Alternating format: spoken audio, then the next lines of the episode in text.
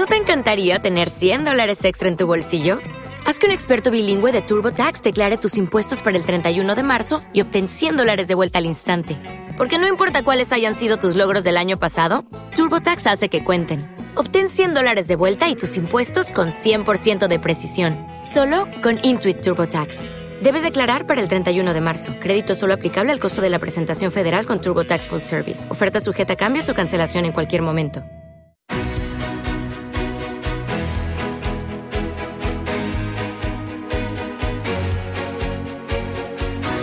En Capital Intereconomía, Consultorio de Fondos.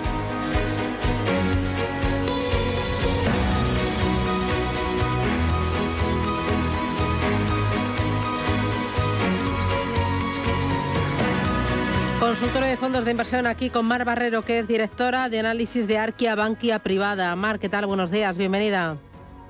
Hola, muy buenos días. Mm, ¿Es momento en este entorno de mercado con caídas en renta variable y en renta fija tener dinero en liquidez? Eh, bueno, eh, todavía pues la liquidez se, paga poco, ¿no? La gran mayoría de las entidades, con lo cual eh, yo no, no lo veo muy rentable. Es verdad que las entidades y con la subida de los tipos de interés dentro de poco pues volverán otra vez a remunerar los depósitos, eh, hay que valorarlo. Si es verdad que el entorno pues no es el más propicio, sobre todo para un inversor conservador o de corto plazo, pero si se bueno se está no posibilitado para asumir algo de riesgo y se puede plantear esa inversión a un horizonte temporal de más de, un año, yo pienso que, se puede no entrar en el mercado y aprovechar eh, oportunidades que las hay. Es verdad que, hay mucha incertidumbre, mucha volatilidad, pero hay productos que, en el año pues están consiguiendo rentabilidades positivas y además pues estar en mercado siempre no que posibilita esa rentabilización, rentabilidad de, de las carteras, que si estás en liquidez pues no, no la vas a conseguir, ¿no? Eh, dame un par de ideas eh, para el ahorrador más conservador para aquel que normalmente tiene la cartera cargada de renta fija y este año está perdiendo y no entiende cómo es que pierde tanto o incluso más que si tuviera renta variable cuando asumes que sí que tiene riesgo. Claro, es verdad, ¿no? Que esa es la decepción. Este año está siendo muy, muy negativo para todos los productos conservadores, para la renta fija, para los monetarios, que todavía pues no acaban de recoger esa subida de tipos de, interés.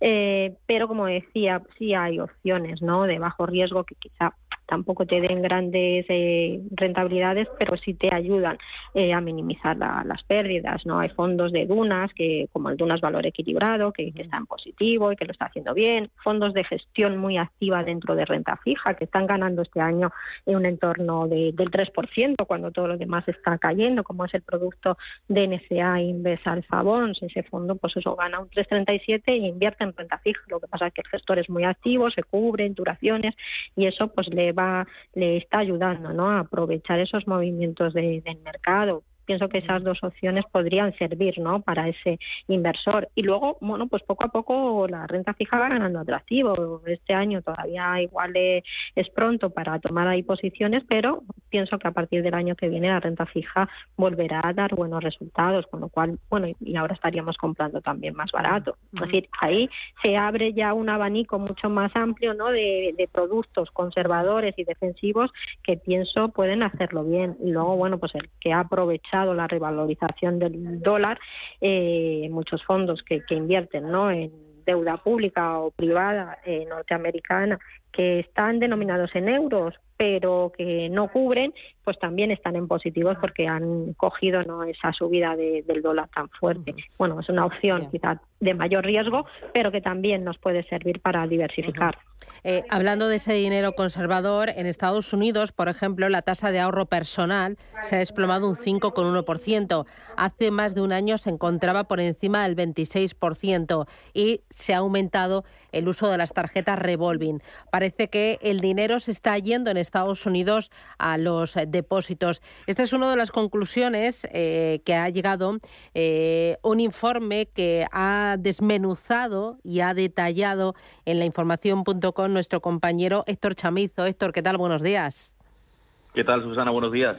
Héctor Chamizo es periodista especializado en la industria de fondos de inversión, de asesoramiento financiero, banca privada, y eh, contabas que eh, eh, la Reserva Federal está subiendo tipos de interés, va a subir todavía más, y a pesar de que la renta fija se convierte en atractiva, el ahorro en Estados Unidos está yendo a depósitos se está yendo, se está yendo de depósitos. Eso es lo llamativo, que pese a la subida de tipos y aquí los intereses son más elevados para los eh, ahorradores. Sale de los depósitos y, o sea, sale de depósitos a pesar de la subida de tipos. vale.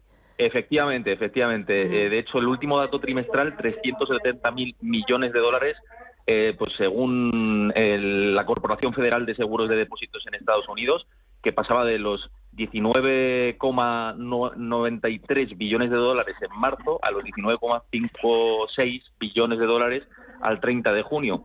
Esto es llamativo por lo que decías, ¿no? Y, la explicación que puede tener, y además después de estar en Estados Unidos y ver la situación allí in situ, de cómo se encuentra todo, eh, como en un país extremadamente, endeudado para los particulares, pues eh, hace pensar que los ahorradores están quedando sin liquidez, venden sus depósitos para seguir manteniendo el, el nivel de vida. Y esto lo, demuestra lo que estabas comentando, ¿no? Las tarjetas revolving en máximos históricos, el uso de este tipo de crédito ha ascendido hasta una tasa anual del 11,6%, y esto es según datos de la Reserva Federal, y eh, la tasa de ahorro ha pasado del 26,6% hace unos meses al 5,1% con lo cual está eh, este menor dinero disponible, eh, derivado también de precisamente de esa subida de tipos de interés y de la recesión técnica en la que está el país norteamericano, pues ha provocado que, curiosamente, pese a que los intereses son mayores para los depósitos, el dinero empiece a salir. Ha sido un dato muy llamativo y que, bueno, que los expertos están pendientes de ello, de, eh,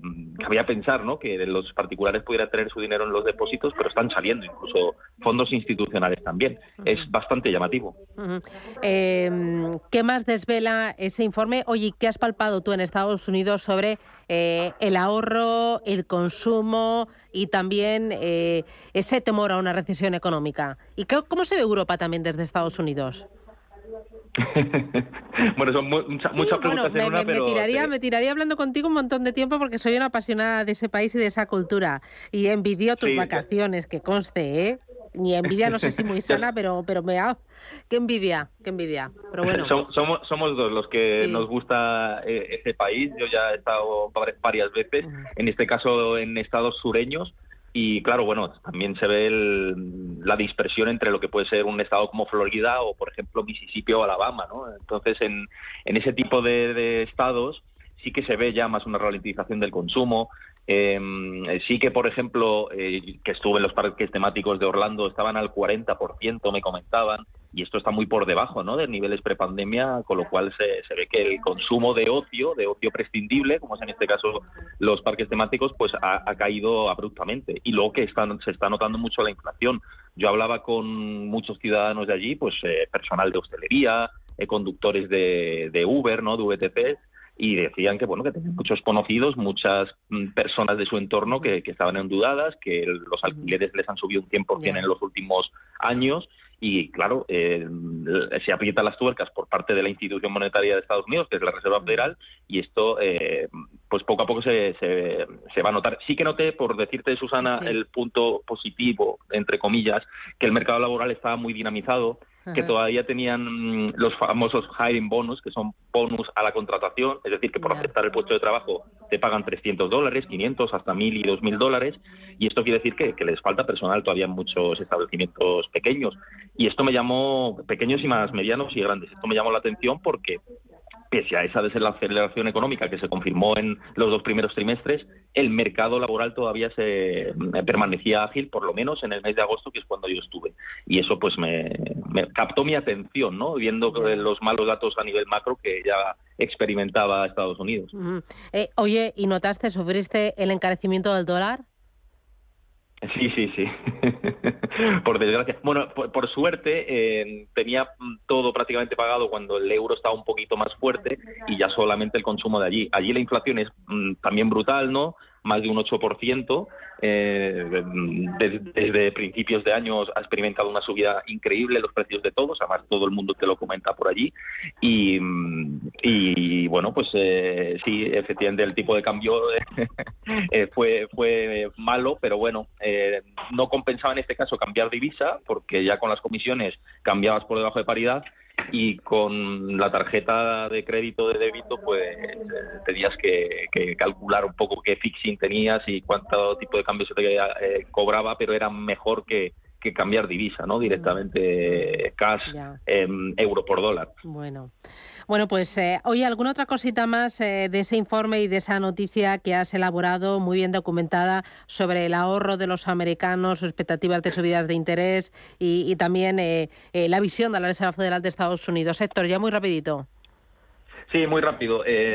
básicamente que el foco sigue estando puesto en cómo va a monitorear la Fed esto eh, si precisamente esa retirada de la liquidez, que es en parte lo que busca, se hace demasiado rápido y cómo afecta a la economía.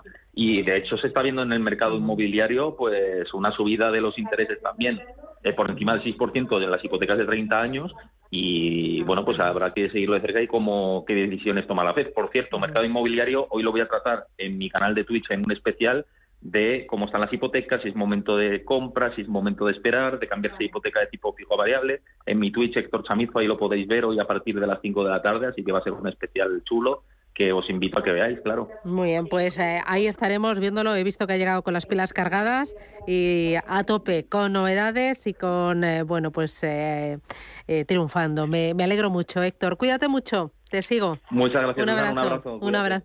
Em, oye, Mar, eh, ¿sería interesante cargar la cartera de renta fija americana pensando en esa subida de, de la deuda y también en la apreciación del dólar?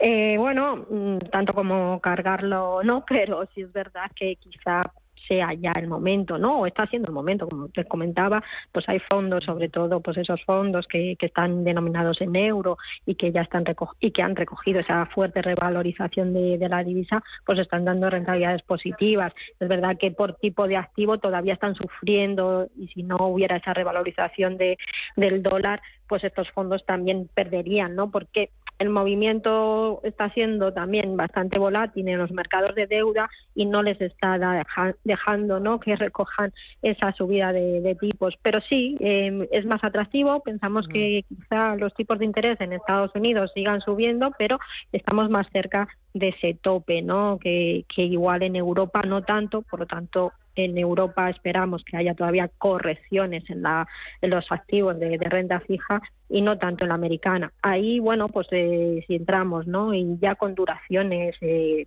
medias, ya no tiene por qué solo ser en el corto plazo, sino ya con duraciones en uno o tres años, pues eh, empieza a ser atractivo como todavía nos quedan un par de subidas de la FED, no así importantes, más alguna más, eh, pues igual esperaría. Pero sí es un activo que es muy atractivo y para inversor directo, el que pueda, ¿no?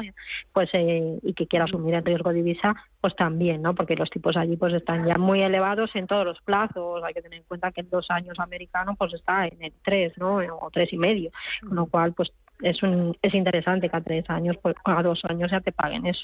Eh, mira, eh, hay muchas preguntas eh, enfocadas a renta fija. Uno de los oyentes dice, ¿cree que es buen momento para entrar en el fondo de renta fija Pinco Income Fund? Mm, bueno, es uno de esos fondos con mucha exposición, ¿no? A deuda corporativa, también tiene parte deuda pública norteamericana. Eh, bueno, tenemos que ver, no sé si hay clase en euros sin cubrir, es verdad que la clase cubierta, que es la que sigo, pues eh, está en negativo, porque claro, recoge esa depreciación del euro frente al dólar este año eh, y como comentaba, pues en el año pierde un 9 con tres debido pues a esa no depreciación pero es verdad que bueno eh, cada vez vemos más atractivo como decíamos ese tipo de, de fondos eh, todavía es un poquito pronto por esas subidas de tipos que esperamos pero sí es una opción para tener ahí en el radar porque lo ha hecho muy bien en otros entornos de mercado y ha mostrado pues su saber hacer, ¿no? Pinco como gestora de renta fija pues es una de las grandes expertas y esta es una de sus opciones. Como digo, quizá todavía pronto, salvo que tengamos la clase sin cubrir, que bueno, pues cogería esa revalorización del dólar, aunque ahí pues tampoco esperamos ya mucho mucho más, ¿no? Si los tipos de interés siguen subiendo en Europa a un ritmo fuerte, pues el euro quizá también se estabilice y eso también daría estabilidad a estos tipos que tienen cobertura. Vale, mira, eh, más oyentes dice, buenos días, ¿me puede dar gestoras que trabajen con indexados sobre el SP500? Sí, bueno, hay, hay fondos y, y hay muchos más, claro, pero fondos Amundi, Pitet, eh, ISAR tiene fondos, Fidelity también, es decir, la oferta es amplia, depende un poco con las plataformas que, que trabaje ¿no? el oyente y la disponibilidad que, que tengan esas, esas plataformas. Como digo, bueno, pues Amundi si, si lo tiene y Pitem eh, también, es decir, que, que hay esa posibilidad de ir a través de fondos a, a índices. Vale. Eh, otro de los oyentes, madre mía, es que esto no, no para. ¿Me puede recomendar dos fondos de inversión que inviertan en renta variable española? Bueno, ahí hay, hay gran variedad. ¿Tú lo incorporarías a, cartera, renta variable española, o, mejor algo más eh, pensando en Europa o un fondo global?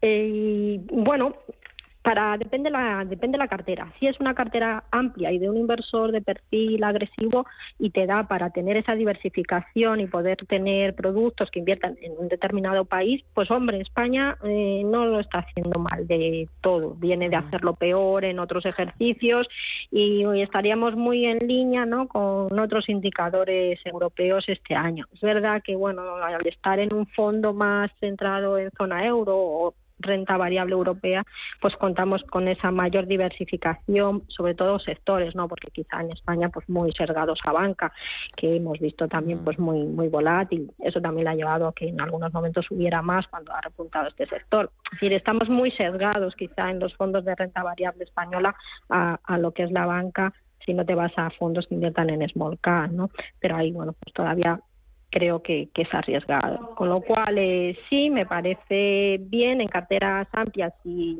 muy diversificadas y de un perfil agresivo, y ahí pues depende mucho de, las entidades no con las que trabaje, porque casi todos los bancos españoles, casi todos mm, tienen un fondo que invierta específicamente en España. Luego, bueno, pues tenemos los Azvalor o los fondos de GESConsul o de, bueno, Santa Lucía, es decir, la oferta es muy, muy amplia, ¿no?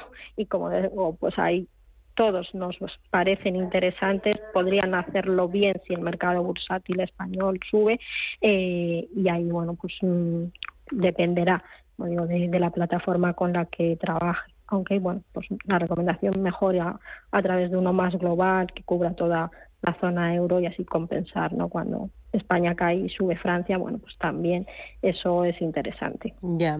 Eh, oye, y eh, luego lo último, muy rapidito, ¿depósito o renta fija a corto plazo?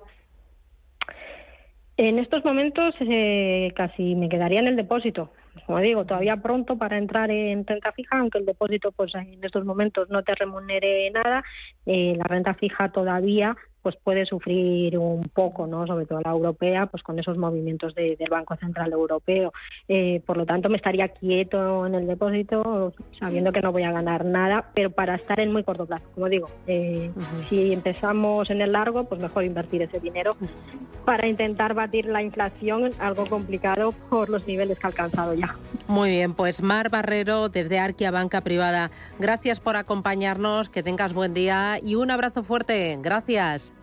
Gracias a vosotros.